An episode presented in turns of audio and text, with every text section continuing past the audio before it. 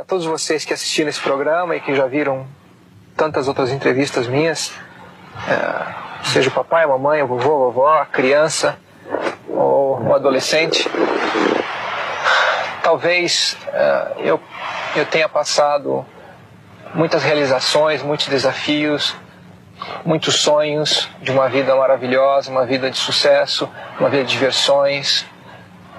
É, e eu realmente sou privilegiado, sempre tive uma vida muito boa. Mas tudo isso que eu consegui foi através de dedicação, perseverança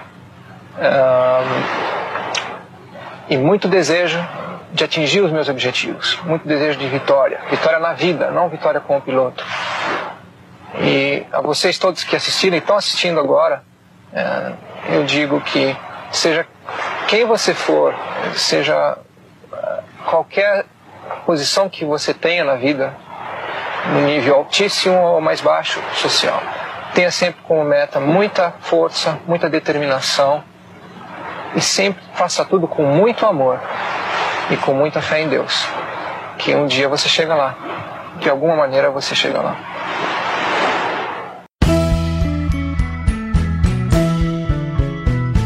Está no ar o Fala Gamercast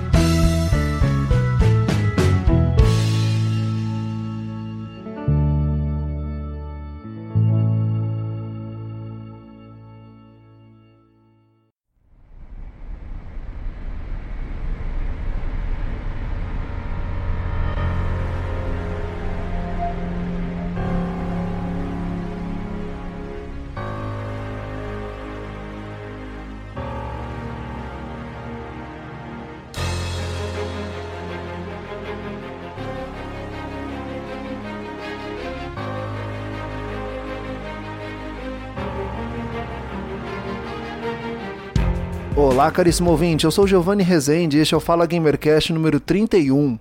Hoje, o Fala Gamercast vai prestar uma singela homenagem à lenda das pistas, ao Ayrton Senna. Desde que eu criei o Fala Gamercast, eu sempre quis fazer essa homenagem ao meu ídolo, ao ídolo de todos os brasileiros. Neste 1 de maio, nós lembramos os 25 anos sem o Ayrton Senna nas pistas. Então eu convidei pessoas que também são apaixonadas por automobilismo, que também gostam do Ayrton Senna, e nós vamos compartilhar nossas experiências com o Ayrton Senna. Como conhecemos o Ayrton Senna, como e quando começamos a assistir as corridas, e como foi aquele triste domingo no momento do seu acidente. E também fazer uma avaliação de como é a Fórmula 1 hoje sem o Ayrton Senna e o que, que ele trouxe, mesmo após a sua morte, para a Fórmula 1. E para este podcast especial, eu convidei duas pessoas que são fãs de Ayrton Senna, apaixonadas por automobilismo. Eu recebo aqui no Fala Gamercast o Leonardo Gomes, 36 anos, carioca, diretor da FBV Automobilismo Virtual, líder da banda 7, compositor, letrista, poeta, escritor, baixista, vocalista, gestor e um apaixonado por velocidade e jogos eletrônicos. O Leonardo esteve conosco no Fala Gamercast número 4, onde ele explica e conta para nós como surgiu a FBV, sobre a banda 7 e sobre o seu amor por jogos de corrida. É tudo isso, Leonardo? Eu falei falei tudo ou ainda faltou alguma coisa? Perfeito, Giovanni. Perfeito mesmo. É isso daí. Resumidamente, essa é a minha pessoa e eu sou muito agradecido aí pelo convite de estar participando novamente é, do Fala Gamercast. Eu é que agradeço. Eu sei que eu estou do lado de pessoas que realmente entendem de automobilismo e são fãs de automobilismo. E também eu estou com a Marcela, membro da bancada do Fala Gamercast, apaixonada por velocidade e automobilismo é, fã de Dark Souls, de RPG, fotógrafa de cosplay e participou conosco também do Fala Gamercast número 26, onde ela falou sobre cosplay e fotografia. Seja bem-vinda, Marcela. Eu que agradeço muito o convite, sempre que, que quis a oportunidade de, de, de poder falar disso também, sabe? Então eu tô bastante feliz, agradeço bastante de Legal. estar aqui novamente, né? Eu que agradeço. Muito obrigado por você dispor do seu tempo para participar desse programa especial, especial para todos nós. Desde quando eu iniciei o Fala Gamercast, eu estava esperando este momento para gravar um podcast para falar sobre o Ayrton Senna, que ele é muito marcante em nossas vidas. Todos os brasileiros também que acordavam de madrugada para assistir as corridas e ver o brasileiro correr. Então, eu gostaria de começar perguntando para o Leonardo e aí a mesma pergunta ela vai girar para todos. Quando e como você conheceu o Ayrton Senna?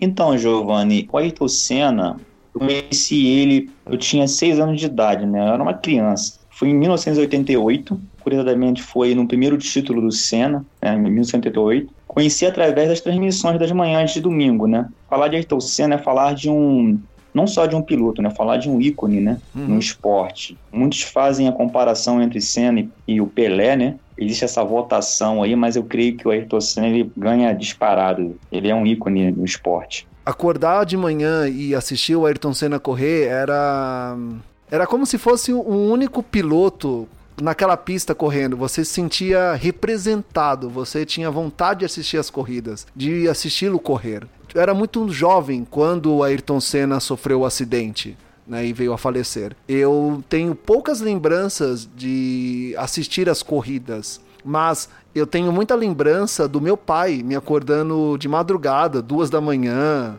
três, para assistir as corridas de Suzuka, as corridas na Austrália. Ah, vamos lá assistir o Ayrton Senna e ficar sentado ali com ele na sala assistindo. Nos domingos também, ah, meu pai, eu, meu irmão na sala e a minha mãe também, assim, assistindo a Fórmula 1, assistindo o Ayrton Senna correr. Foi assim que eu acabei conhecendo, foi através do meu pai que ele nem me explicou muita coisa, só disse: "Olha, senta aqui e vamos assistir a Fórmula 1, ver o Ayrton Senna correr, vamos torcer por ele, para ele ganhar, ganhar, ganhar as corridas". E você, Marcela, como é que você conheceu o Ayrton Senna? É, eu, gosto de me referir a esses dois momentos. Eu também era muito, muito novinha quando ele morreu. É, não, não lembro nem esse, tipo, eu lembro dessa coisa, né?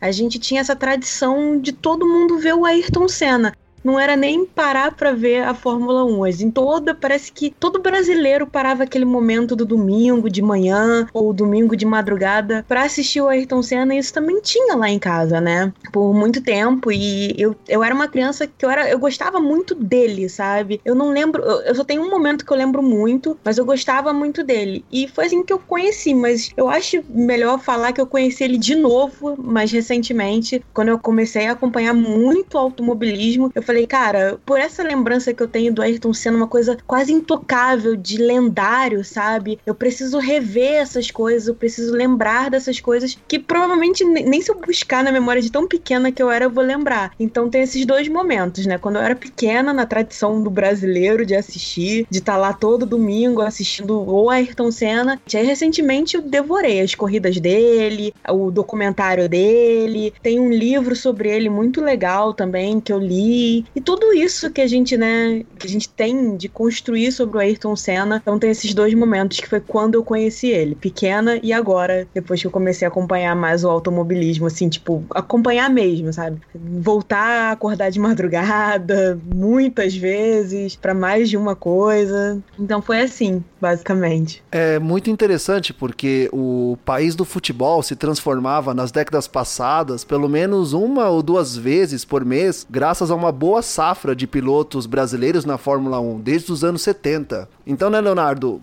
Brasil tinha boas safras de pilotos correndo na Fórmula 1 junto com Ayrton Senna. Então, é, Giovanni, nesse pretérito aí, cara, é, o Emerson Fittipaldi foi o grande precursor, né? Ele uhum. que abriu as portas, né, do automobilismo internacional para o Brasil, né? Depois tivemos o Nelson Piquet, também teve grande expressão com a Brabham, né? Tivemos o Ayrton Senna. Depois, né, pós Ayrton Senna, tivemos o Barrichello, o Massa e também uma boa safra de pilotos também que almejaram, né, chegar ao status do, do Ayrton Senna, né? Mas o Senna deixou um legado, deixou, é, deixou saudade, deixou legado, mas intocavelmente difícil encontrar um piloto, né, é, no nível do Ayrton Senna, né? Muitos colocam até o Schumacher, né, no mesmo nível, mas eu não deixo o coração brasileiro bater primeiro, mas nós sabemos que o Senna foi muito mais piloto que o Michael Schumacher, com todo respeito ao, ao alemão. O Brasil esteve sim servido de, de grandes pilotos, E eu tiro meu chapéu pro Emerson Fittipaldi, que se não fosse o Emerson, né? Estamos falando aqui de Ayrton Senna, mas é o próprio Ayrton Senna tinha o Emerson como referência, né? É, ele tinha ele como mentor. O próprio Emerson levou o Senna para os Estados Unidos testar lá na Índia, né? Na Índia. Isso.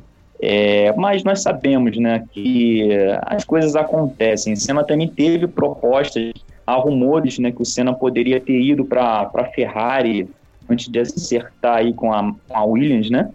Em 94.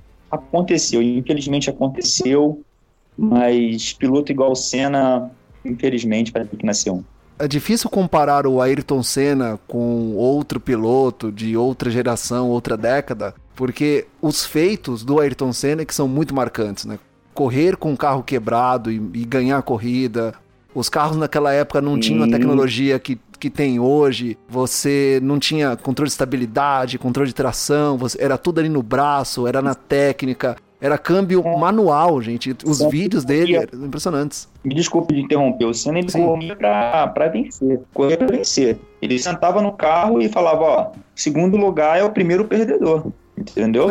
ele sentava no carro e queria vencer. É, a, a filosofia de, de, de esporte do Senna era essa: eu vou sentar aqui e vou ganhar. Ponto. Entendeu? Eu acho muito legal desses feitos dele, né? Dessa coisa que torna muito lendário ele. Quanto mais a gente vai passando, se afastando, né, da época que ele viveu, da época que tudo aconteceu, mais isso vai ficando incrível, sabe? Porque a gente vê coisas muito legais hoje em dia, mas o que ele fez na época que ele fez é algo, sabe? E, e é enche o olho até hoje, sabe? De você realmente falar, caraca, quando que a gente vai ver algo assim de novo, sabe? Como você falou, tipo, do câmbio quebrado, sabe? É lendário demais. É, é lendário, assim. Tipo, não é algo que você vai ver de novo. É algo que tá lá, aconteceu e agora é história, sabe? É, eu creio que a tecnologia, ela tirou um pouco o brilho do esporte, sabe? Essa questão da eletrônica. Quando os carros eram mais mecânicos, é, a Fórmula 1 tinha mais romantismo, sabe? É, o Nelson Piquet, ele defende uma filosofia do esporte que o piloto ele tinha que saber acertar um carro, né? Para poder vencer uma corrida. Hoje em dia, o piloto ele não acerta um carro, ele tem toda uma equipe, tem toda uma tecnologia.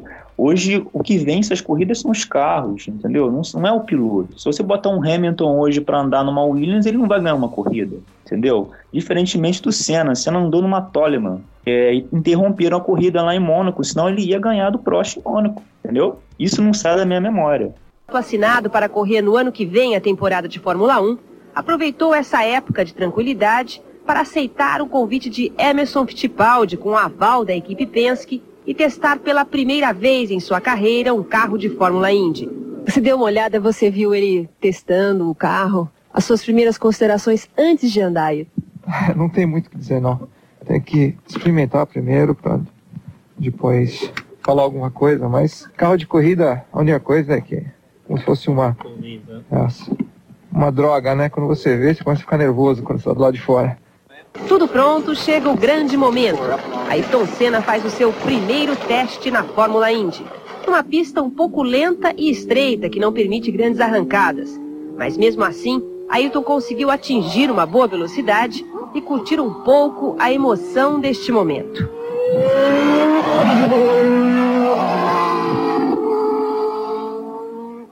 Muito bem, após o primeiro teste de Ayrton Senna aqui em Phoenix, um momento histórico, né? Para falar bem a verdade. O que, que você sentiu?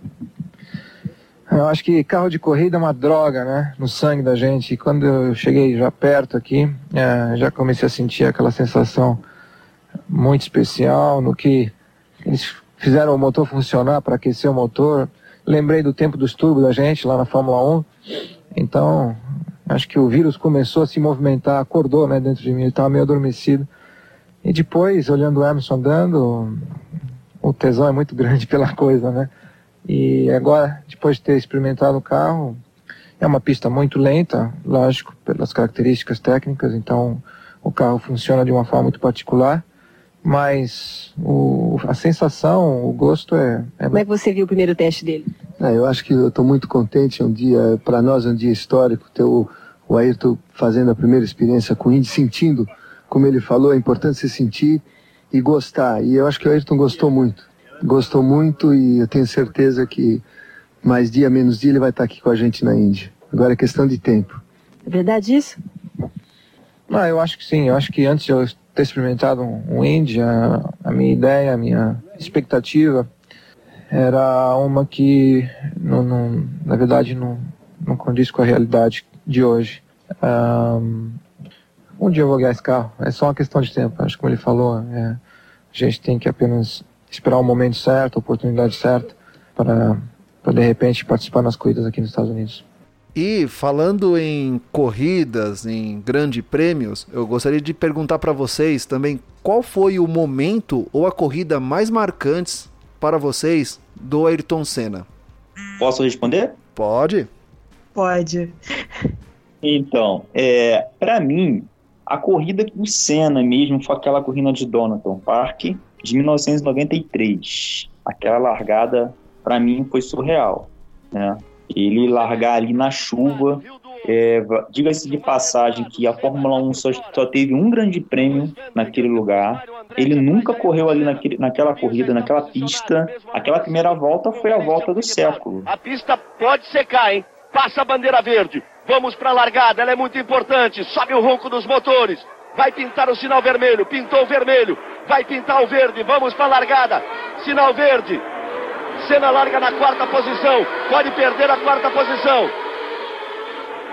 O carro de Schumacher para cima dele, ele volta por dentro, uma manobra esquisita de Schumacher. Wendlinger é quem larga muito bem por dentro. Aí próximo na primeira posição, Rio em segundo, Senna vem ali por dentro. Recupera a quarta posição, deixa Michael Schumacher atrás dele. E já vai com tudo para cima do Carl Wendlinger. Já faz a ultrapassagem. É cena no molhado voando para cima de Wendlinger. E ele já vai para cima de Rio. Já vai para tentar a ultrapassagem. Andretti em cima de Schumacher. Senna por dentro. Rio por fora. Arriscando tudo Ayrton Senna para subir a segunda posição.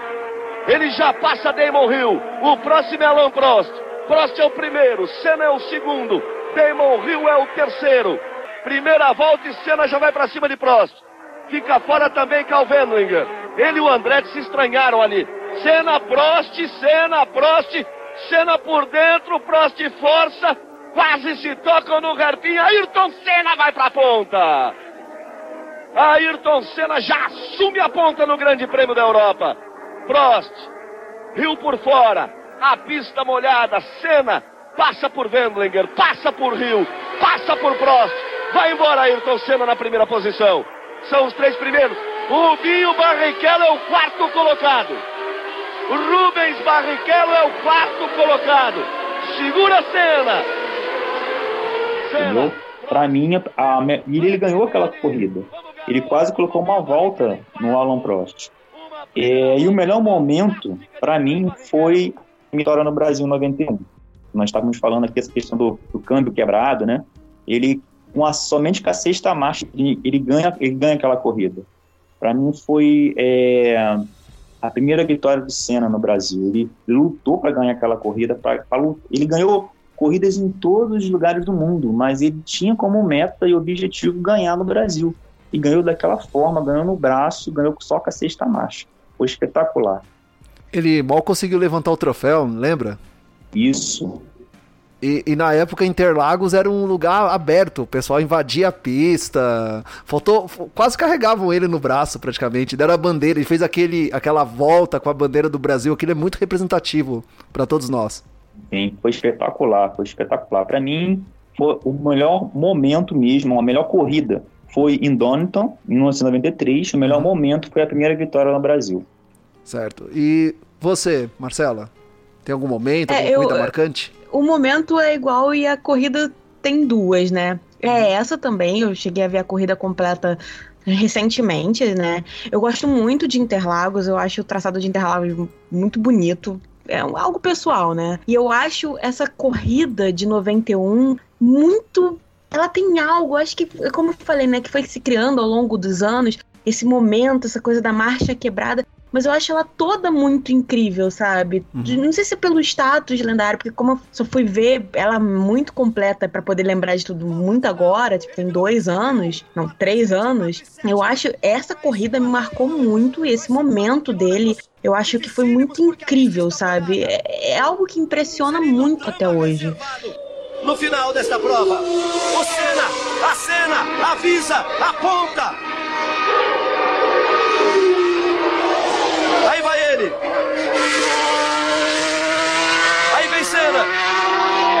Puxa de um lado. Acelera. Puxa para a direita. Vem pra reta.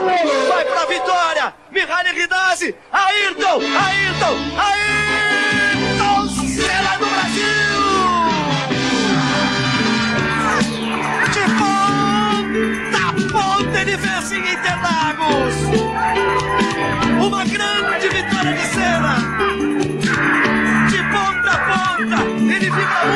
Você Senna dentro do seu palpite.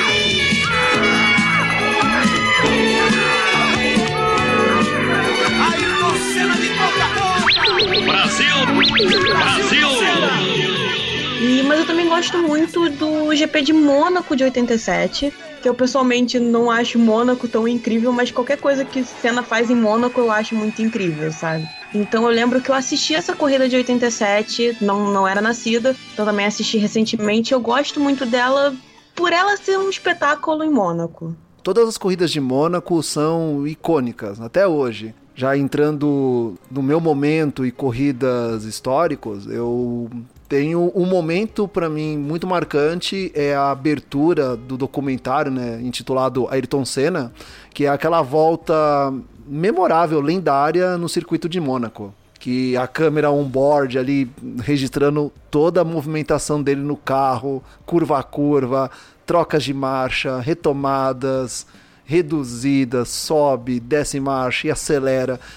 Alguém já teve, jogou em videogame o circuito de Mônaco? É complicado, não é fácil. Você jogar no, no simulador. Em Ô, Mônaco. Giovanni, Giovanni, antes de dirigir a FBV, eu fiz todo um. Aquele processo todo, né, de, Uhum. de poder descobrir, né, como funciona. Eu também sou jogador do, do Game F1, eu jogo o, o Game F1 desde o Mônaco GP. Dos. Nossa!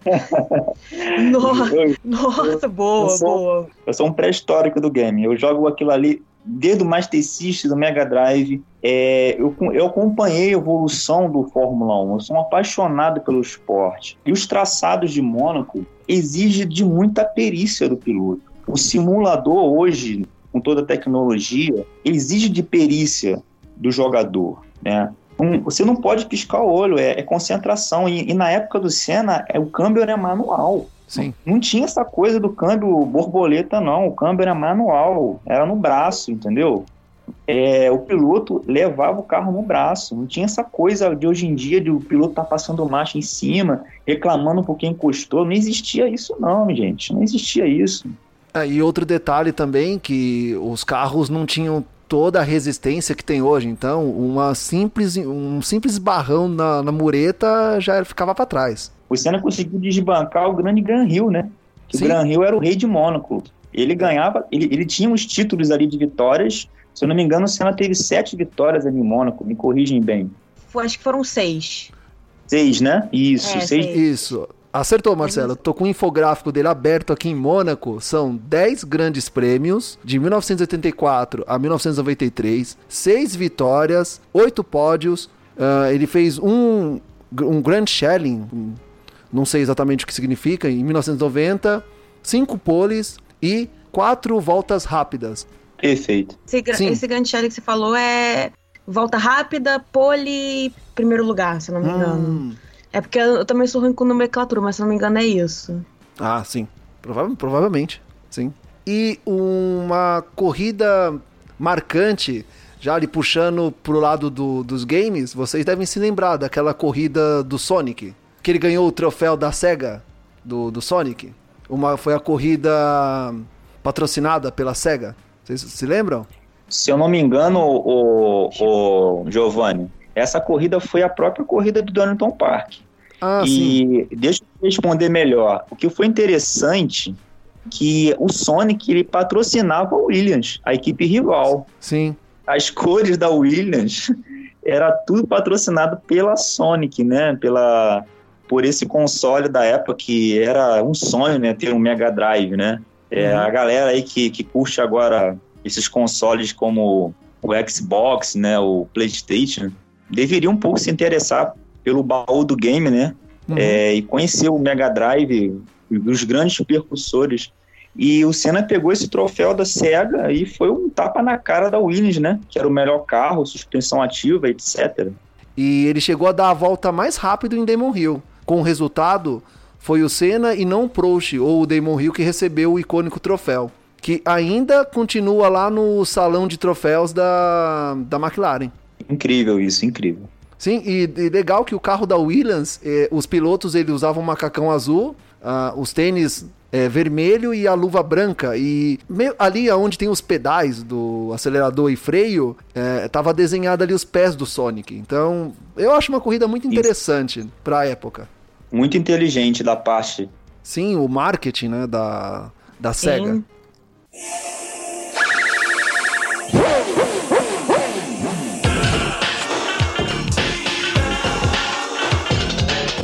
To win, to be number one and to have fun at the same time. アイルトン・セナの感性がレーシングゲームをさらなる進化へと導く And the challenge アイルトン・セナスーパーモナコ GP2 メガドライブからレーシングゲームのナンバーワングリッドへ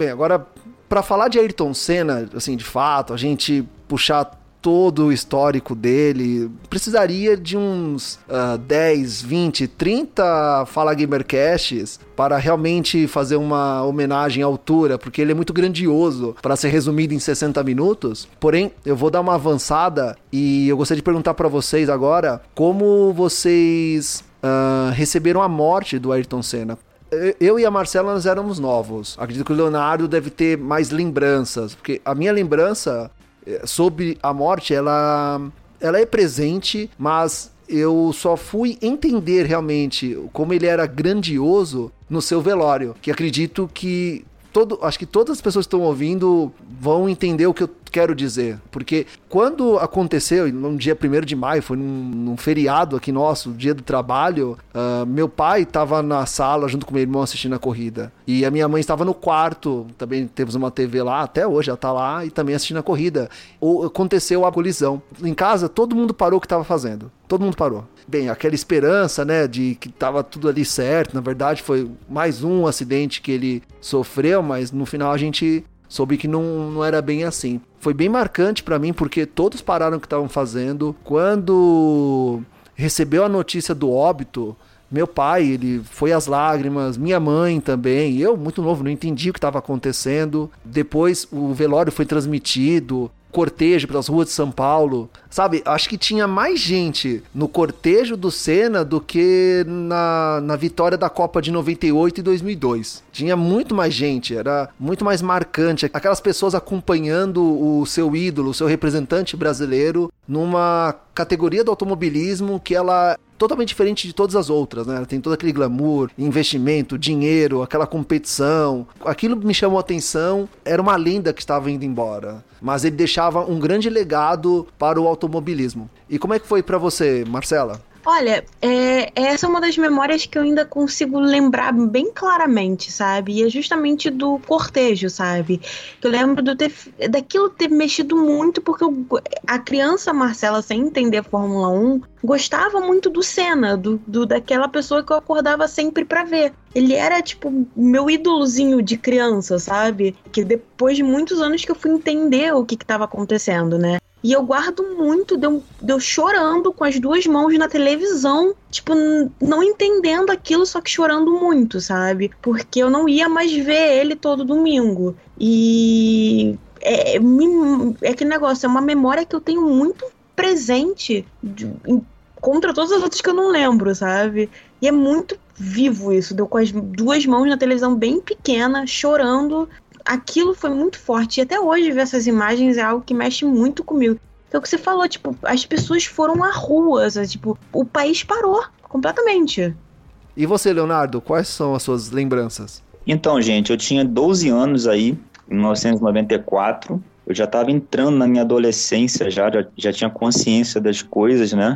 Eu já vi o mundo de uma outra forma e já entendi a Fórmula 1 já de uma outra de um outro ponto de vista, né? É, no início eu chorei, tá? Porque eu sabia ali que não foi uma batida normal e eu não acreditei. Na hora eu pensei que ele fosse sair do carro, na hora que ele deu aquela balançada com a cabeça, né? Quando ele balançou a cabeça, eu falei, não, ele vai sair do carro, né? Quando ele não saiu do carro, Aí eu já fiquei preocupado, cara. Com 12 anos já tinha essa sensibilidade, né?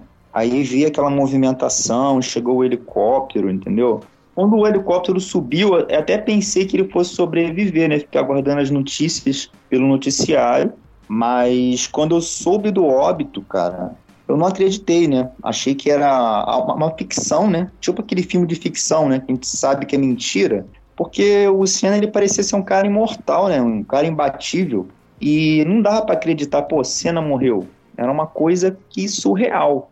E eu confesso que eu fiquei muito triste, cara. Como você vai chorar por uma, uma, pessoa que não é o seu parente, por uma pessoa que não é o seu próximo, mas automaticamente era o seu próximo? E eu senti isso, como todo brasileiro sentiu, é, até pessoas que não eram apaixonadas por Fórmula 1. É, o Senna não mexeu apenas com, com o mundo automobilístico, né? o Senna mexeu com o mundo. É, falar de Ayrton Senna é falar de pessoas que, que gostavam dele como pessoa. Vocês lembram da Tina Turner? Poxa, a Tina Turner era uma mega popstar. Ela tinha o Senna como referência, como seu ídolo. Para a gente ter uma noção quem era esse cara, entendeu? Ou seja, é, não foi qualquer pessoa que morreu. O Brasil teve uma grande perda, não só nas pistas, mas também uma, como pessoa no esporte foi uma grande perda. É, infelizmente, as coisas só mudam, só melhoram quando não existem perdas. Né?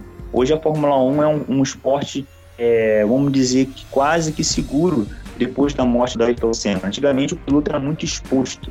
Atualmente, agora, já existe uma segurança até exagerada né, da parte da FIA.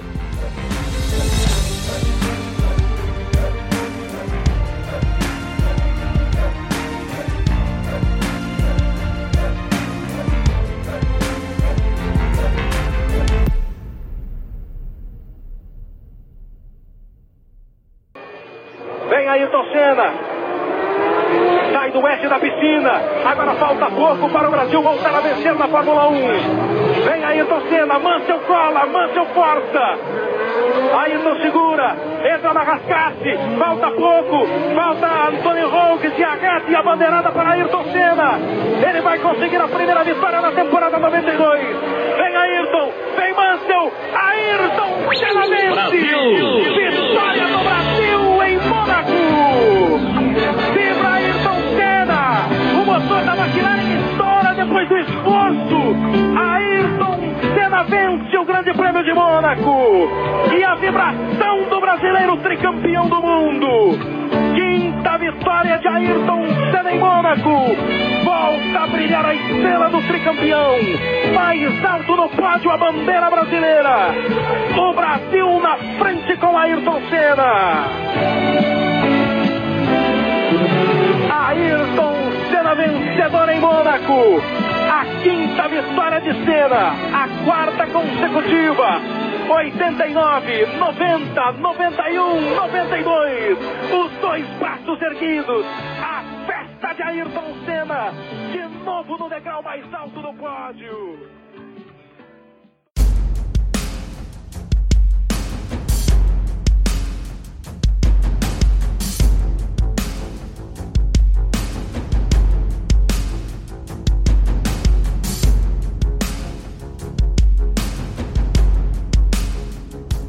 Para quem viu os documentários, para quem sabe da história do Ayrton Senna, ele arranjou muita confusão, muita briga, chegou a ser suspenso da Fórmula 1 por brigar por mais segurança. Simplesmente por isso. Ele queria mais segurança porque ele via os seus colegas sofrendo acidentes bizarros, uh, pilotos morrendo. Aquele caso formidável dele parar o carro no meio da corrida para resgatar um piloto após a morte dele, a Fórmula 1 sofreu uma grande evolução. Não era tão simples guiar um carro de Fórmula 1. E sim, sofriam muitos acidentes, tinham muitas colisões. O que aconteceu hoje foi, foi triste de, de, de, de acontecer. Donnelly, mas uh, aparentemente ele está bem. E, e disso tudo, vamos tentar tirar a possibilidade de melhorar a segurança para todos nós.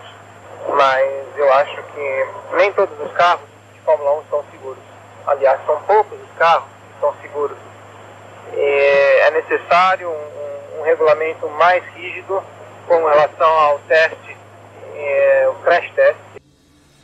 Agora perguntar para o Leonardo uh, o que, que ele sentiu que mudou na Fórmula 1 pós-morte do Senna e qual foi a sua representatividade. Então, pessoal, é, a Fórmula 1 ela mudou muito em vários aspectos, é, principalmente no que tange é, segurança. É, pilotos, até mesmo como o Berger e o próprio Piquet, já bateram na Tamburello, né? É, saíram vivos. O Senna bateu na Tamburello, perdeu sua vida, mas a Fórmula 1 ela, ela evoluiu muito. É, muitas coisas mudaram, sim tá? Mudaram para pior. Se eu for falar que não mudaram, mudaram para pior, eu estou me equivocando, mas mudaram para melhor. Mas poderia ter mudado antes, né?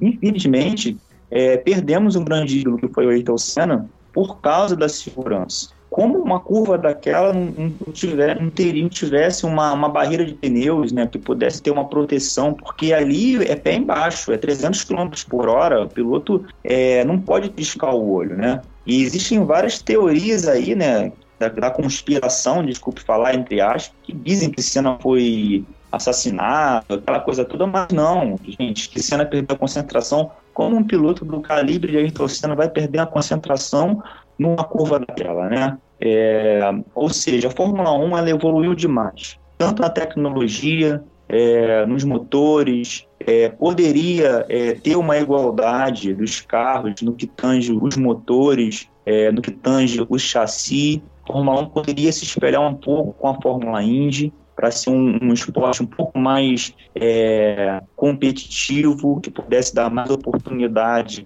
a outros pilotos. É, dificilmente a gente vai ver é, cinco ou quatro equipes lutando por. A grande época de ouro da Fórmula 1 foi aquela época do, do Mansell, né, do Piquet, do Prost, do Senna, existia a possibilidade de quatro equipes conseguir lutar pelo título. Hoje a Fórmula 1 ela se resume a duas equipes, ou seja, não é só uma, uma equipe que vai, que vai chegar, ou seja, a Fórmula 1 hoje ela se limita ao carro, não, não, se, não existe mais talento, existe carro.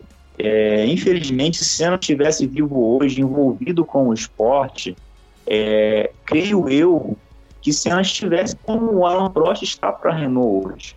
O Alan Prost hoje está tentando fazer a Renault um carro mais daqui a 3, 4 anos para poder lutar pelo título, mas o Senna estaria envolvido na Fórmula 1 é, nesse, nesse, nesse calibre aí. Ah, também acredito. Ajudando na engenharia, ajudando pilotos, quem sabe até criando a sua escolinha de pilotagem para descobrir novos talentos do automobilismo também. Ainda digo mais ainda, eu acho que se o Senna tivesse vivo hoje, o Senna teria criado é, uma categoria de base aqui no Brasil. Porque o Brasil, é, infelizmente, é, ele não tem investimento automobilístico. É, o piloto, hoje em dia, ainda precisa sair daqui e ir lá para a Europa, entendeu? Porque as empresas não acreditam nos talentos. Então, eu creio eu, se o Senna tivesse vivo hoje, ele teria criado uma categoria de base aqui no Brasil, com todo respeito a Stock Car, entendeu? É, com todo respeito a todos que estão querendo fazer alguma coisa, mas é, falta investimento, falta alguém que acredite no esporte.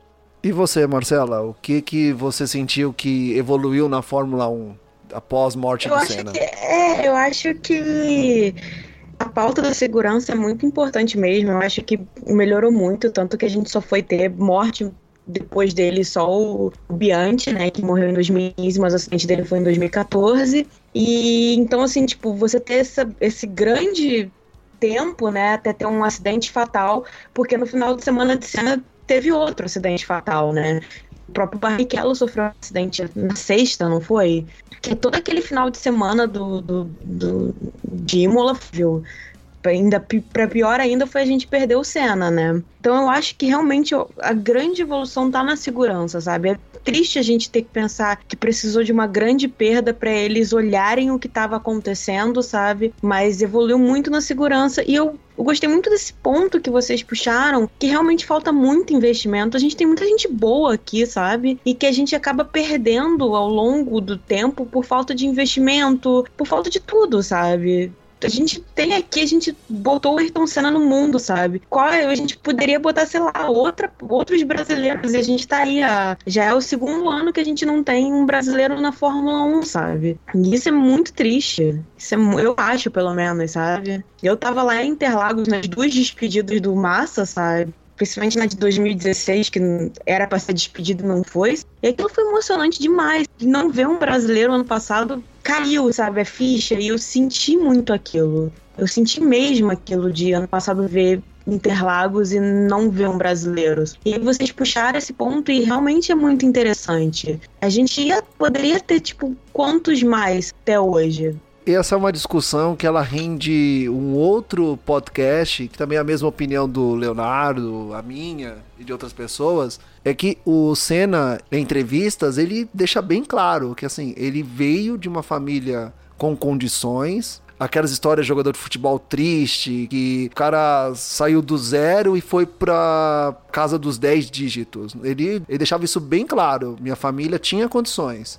Mas tudo que eu consegui hoje foi com muito esforço, muita determinação por minha parte. Eu tive condições de chegar onde eu cheguei, eu me esforcei também para ser o que eu sou hoje. E a minha opinião, a Fórmula 1 hoje, para você chegar lá, você tem que ter dinheiro, não, você tem que ter investimento, você tem que participar das corridas, você tem que ter alguém, um padrinho, alguém que te indique, alguém que te leve até lá, que te apresente as pessoas. Os filhos do Barrichello, os filhos do Massa e de ex-pilotos, Fittipaldi, Piquet, estão nas categorias de acesso à Fórmula 1.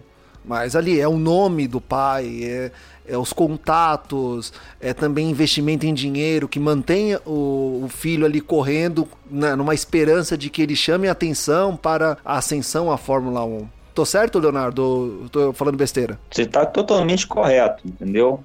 Com todo respeito é, aos codinomes, né, os sobrenomes aí grandes da Fórmula 1 nacionais, né, como Fittipaldi, é, Barrichello, agora também o Massa, o próprio Piquet, né? Eu não vou me aprofundar nesse assunto, né? Que é um outro podcast, mas eu creio o seguinte, que o piloto ele não corre com o nome, né?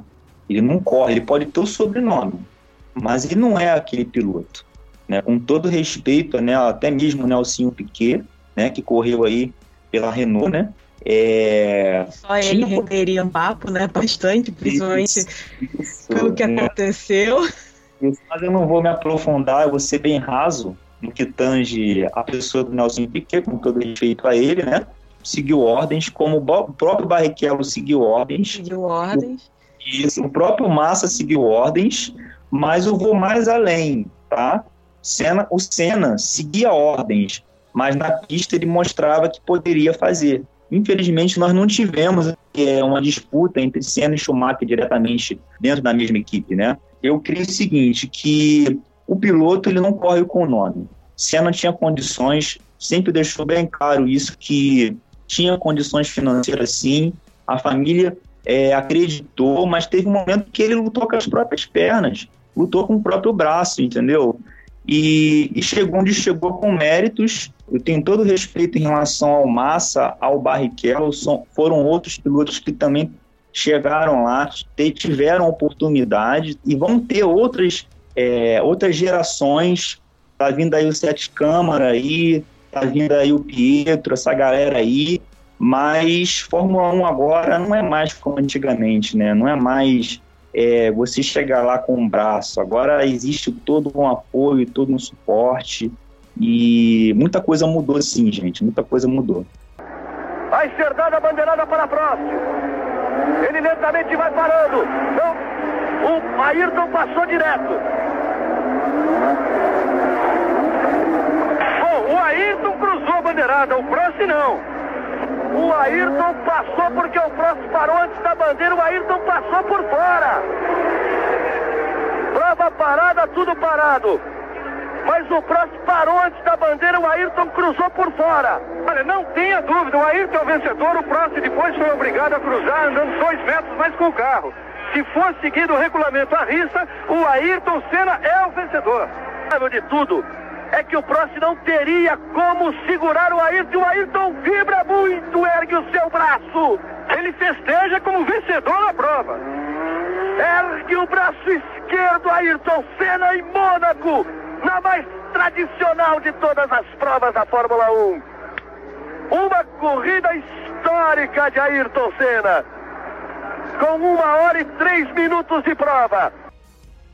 Agora eu gostaria de puxar um outro assunto aqui, questão de toda a representatividade do Senna como piloto para o Brasil, para a Fórmula 1. Pós-morte, uh, houve uma evolução na Fórmula 1, questão de segurança. Uh, Senna recebeu inúmeras homenagens e recebe até hoje pelos seus feitos. Mas eu gostaria de saber de vocês, na opinião de vocês, qual foi a marca que o Senna deixou na Fórmula 1 e qual foi a sua representatividade na Fórmula 1? Leonardo, na sua opinião, o que continua sendo o legado do Senna na Fórmula 1 e o que, que o Senna ele representa para você também? Então, gente, para mim o Senna representa tudo, é, pois ele corria por amor ao esporte, ele não corria pelo dinheiro. É, ele já dizia isso desde o kart. É, no próprio documentário dele, quem ainda não assistiu e puder assistir, perguntaram para ele, né, quem era o grande rival, né, dele, né?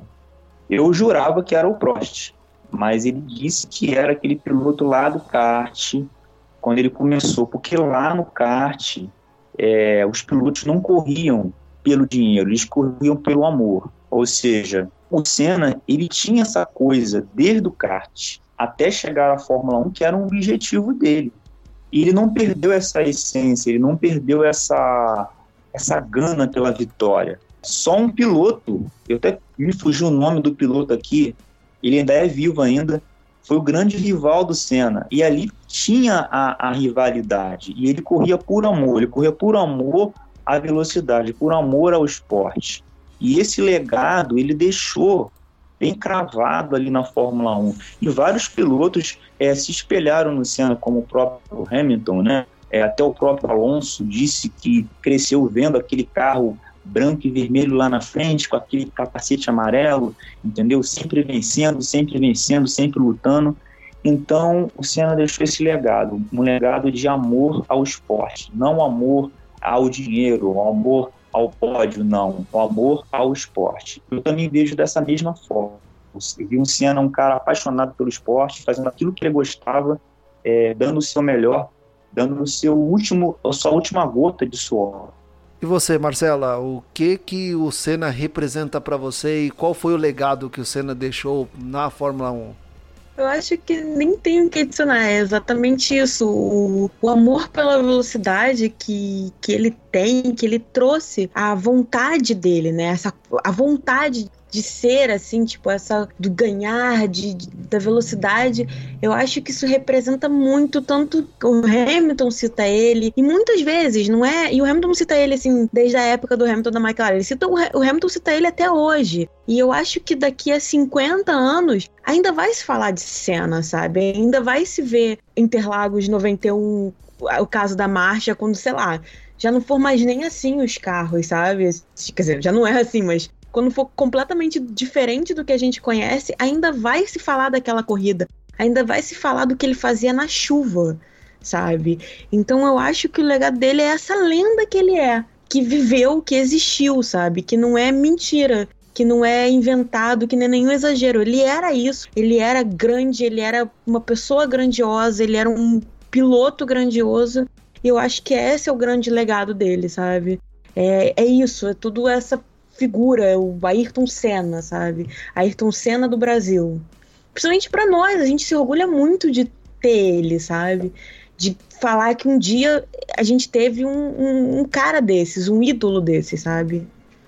Para mim, o Ayrton Senna representa superação, ter perseverança e sempre lutar por aquilo e nunca desistir. Então, a mensagem que o Ayrton Senna deixa para todos nós é esta: é nunca desistir. Era o que ele fazia nas pistas, era se auto-superar. Ele tentava sempre a perfeição. Perfeição. E quando ele não conseguia fazer, a gente percebia a frustração no semblante dele. E o legado que ele deixou na Fórmula 1 também, o que a Marcela disse, a homenagem dos pilotos, o Lewis Hamilton, a, o S do Senna ainda está presente no bico da, da Williams até hoje. Nós temos Interlagos, o famoso S do Senna. É, o S do Senna de Interlagos eu acho que é uma coisa que marca muito, né? Sim.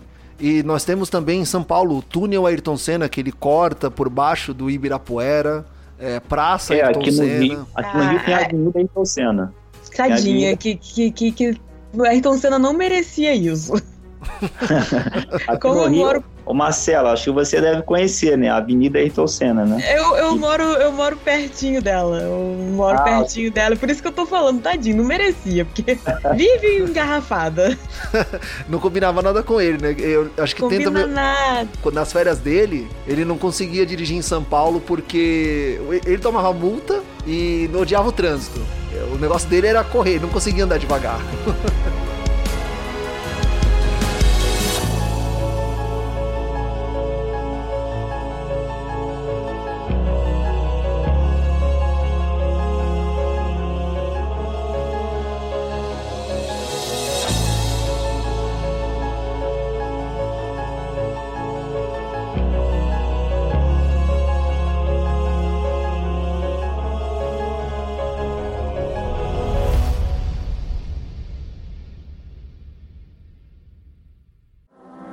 volta apenas para Ayrton Senna. Ele que marcou a pole position, ele que dominou os treinos, ele que vem de ponta a ponta no Grande Prêmio de Portugal. Patrick também confirmando, já é o terceiro colocado.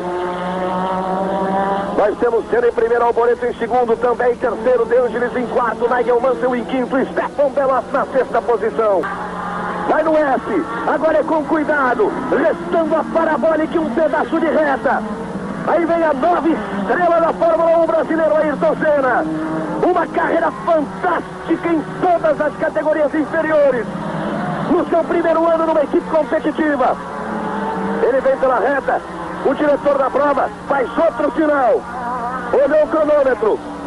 Bandeirada para ele. Ayrton Senna. Ayrton Senna vem do Grande Prêmio de Portugal. Em 1985, ele tirou o pé de uma vez do Nigel Mansell jogou o carro fora. Ele já abriu o cinto, ergue os braços.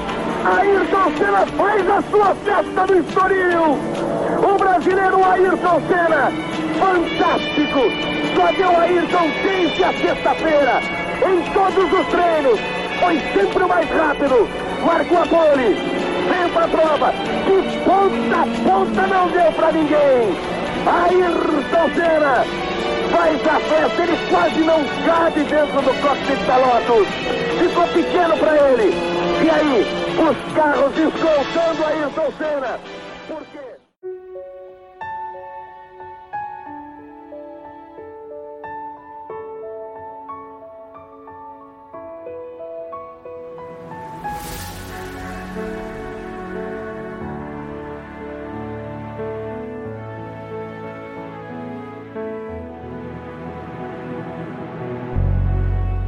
Bem, então agora eu vou chamar o próximo bloco que nós vamos dar nossas dicas aí sobre o Ayrton Senna. Vamos para a Dica Fala Gamercast. Dica Fala Gamercast. Eu quero indicar um documentário que eu tive o prazer de assistir no cinema, que é Senna, o Brasileiro, o Herói, o Campeão. Um documentário lançado em 2010, você vai encontrar aí no, naquela locadora de streaming vermelha.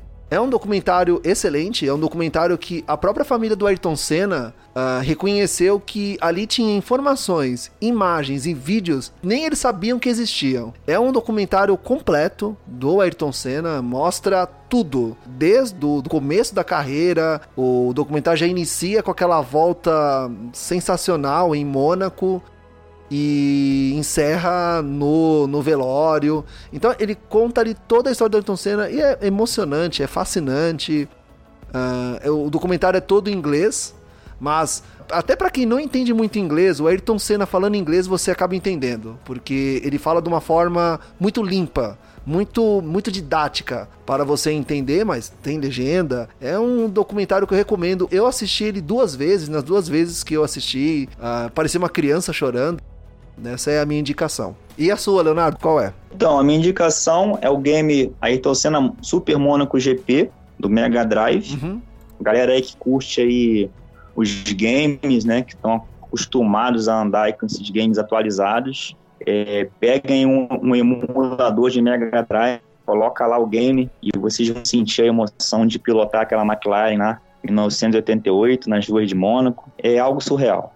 É a minha dica que eu deixo. E você, Marcela, qual que é a sua dica? Eu também coloco mais um pra galera jogar, porque eu acho que todo mundo deveria jogar um Mega Drive. Eu acho que foi isso foi citado, eu acho muito importante. Eu sei que a gente viu uma era maravilhosa de supercomputadores, de Xbox One, de PlayStation 4, de, de nosso micro-ondas rodar um jogo bem, sabe? E, mas eu acho que é importante esse jogo, sabe? Porque eu acho que muita gente que tá aqui nessa, nessa faixa de idade, né?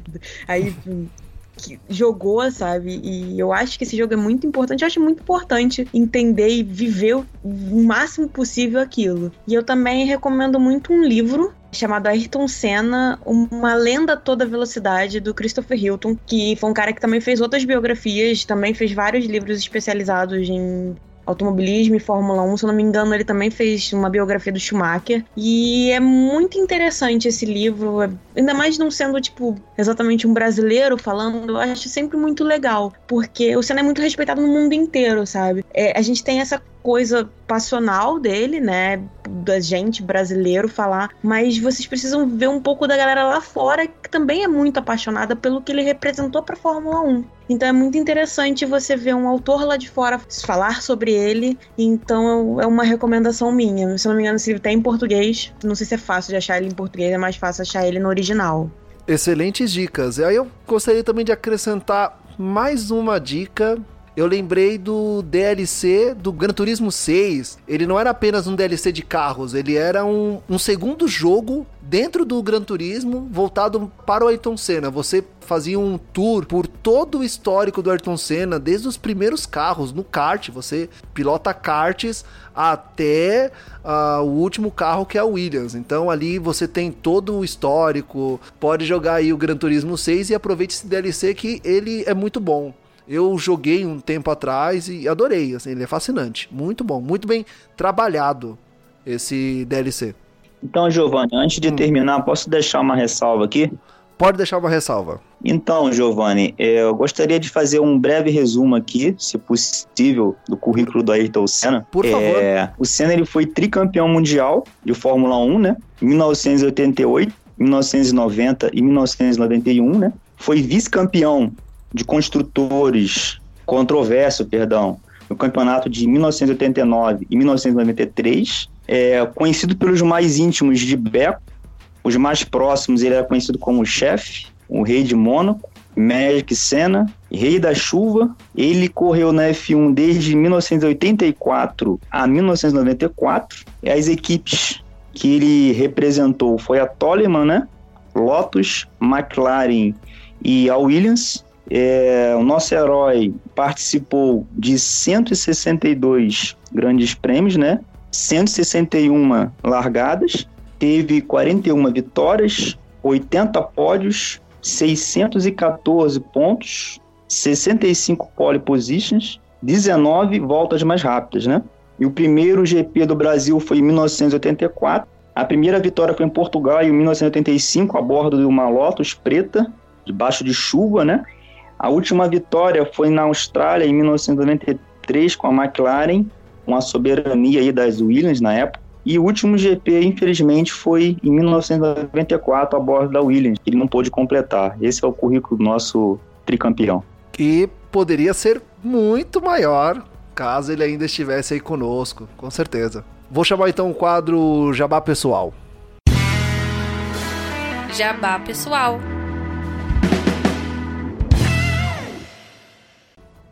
Então, momento jabá. Marcela, faz aí o jabá da sua empresa de fotografia, quais são os seus próximos eventos, o que, que você anda fazendo aí, fotografando cosplay. Conta pra nós. É, eu, eu sou uma. um- somos dois fotógrafos, e meu namorado, nós somos o Santos Fotografia Cosplay. Nós somos especializados em ensaios, né, de cosplay, mas também fazemos eventos, né? A gente monta um estúdio, às vezes fazemos externos nos eventos. A gente está sempre anunciando aí no nosso Instagram, Santos Fotografia Cosplay, também no Facebook, também temos Twitter. É, nós temos alguns eventos aqui no Brasil que nós vamos fazer. Em agosto nós estamos para Polônia, para um evento chamado Pixelmania, que é um evento internacional de fotografia cosplay, e é o que a gente está muito ansioso para lá, para poder fazer isso. E não, em empreitada não fotografia, em novembro estarei lá novamente em Interlagos para assistir a Fórmula 1. Se alguém for, pode, pode mandar aquela mensagem que a gente se vê lá. E você, Leonardo, como é que tá na FBV? Próximos eventos? Como é que o pessoal pode conhecer a FBV, saber mais, poder participar das corridas, assistir às lives? Então, o meu jabá pessoal é a respeito da FBV, né? É, a nossa quinta temporada está chegando ao fim na plataforma Xbox One. Já estaremos iniciando a sexta temporada a bordo do game F1 2018, né? E já estamos pensando no- na sétima temporada, né? Com o novo game F1 2019, tá? Que tá pra- já está sendo quase que lançado aí pela Codemasters. Estamos investindo no, no PS4, né? Lembrando que a FBV ela está a bordo das plataformas aí do YouTube, né? As transmissões também no Facebook, tá? Temos o nosso site. As inscrições para a sexta temporada já estão abertas na plataforma Xbox One e simultaneamente também para o PS4.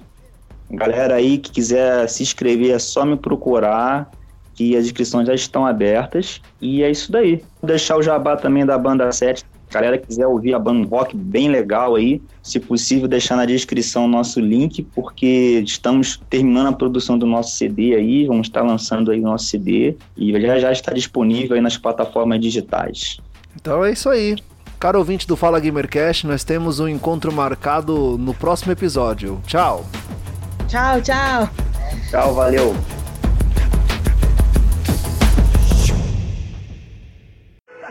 Chovendo, Mihaly Ridazzi, acaba com isso! A torcida pedindo ao diretor de prova que termine, todo mundo balançando os braços pedindo para que ele termine a prova. Aí o Senna. Lá vai ele. Uma volta, uma volta. Ridazzi aponta para ele uma volta, tá ali o Mihaly. Volta final. Ele virou 25 e 1. Patrese 24 e 7. Pouco mais de 4 quilômetros. Mas são 4 quilômetros dificílimos porque a pista está molhada. Teria um drama reservado no final dessa prova. O Senna, a Senna, avisa, aponta. Aí vai ele. Aí vem Senna. Puxa de um lado. Acelera.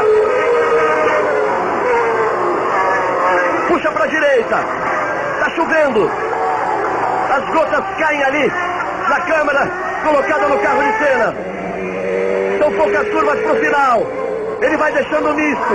Vai no capricho Senna. Vai para quebrar mais um tabu. Vai para a 28 vitória. Aí vem Senna. De ponta a ponta no Grande Prêmio do Brasil. Fica de pé a torcida. As bandeiras começam a se agitar. A quadriculada em preto e branco está nas mãos de Mihaly Ridazzi. Senna vai apontar. Patrese está perto, mas ele vai apontar. Aí Senna, de ponta a ponta, vai apontar Ayrton Senna. Depois dessa curva, aponta Senna. Vem pra reta, vai pra vitória. Mihaly Ridazzi, Ayrton, Ayrton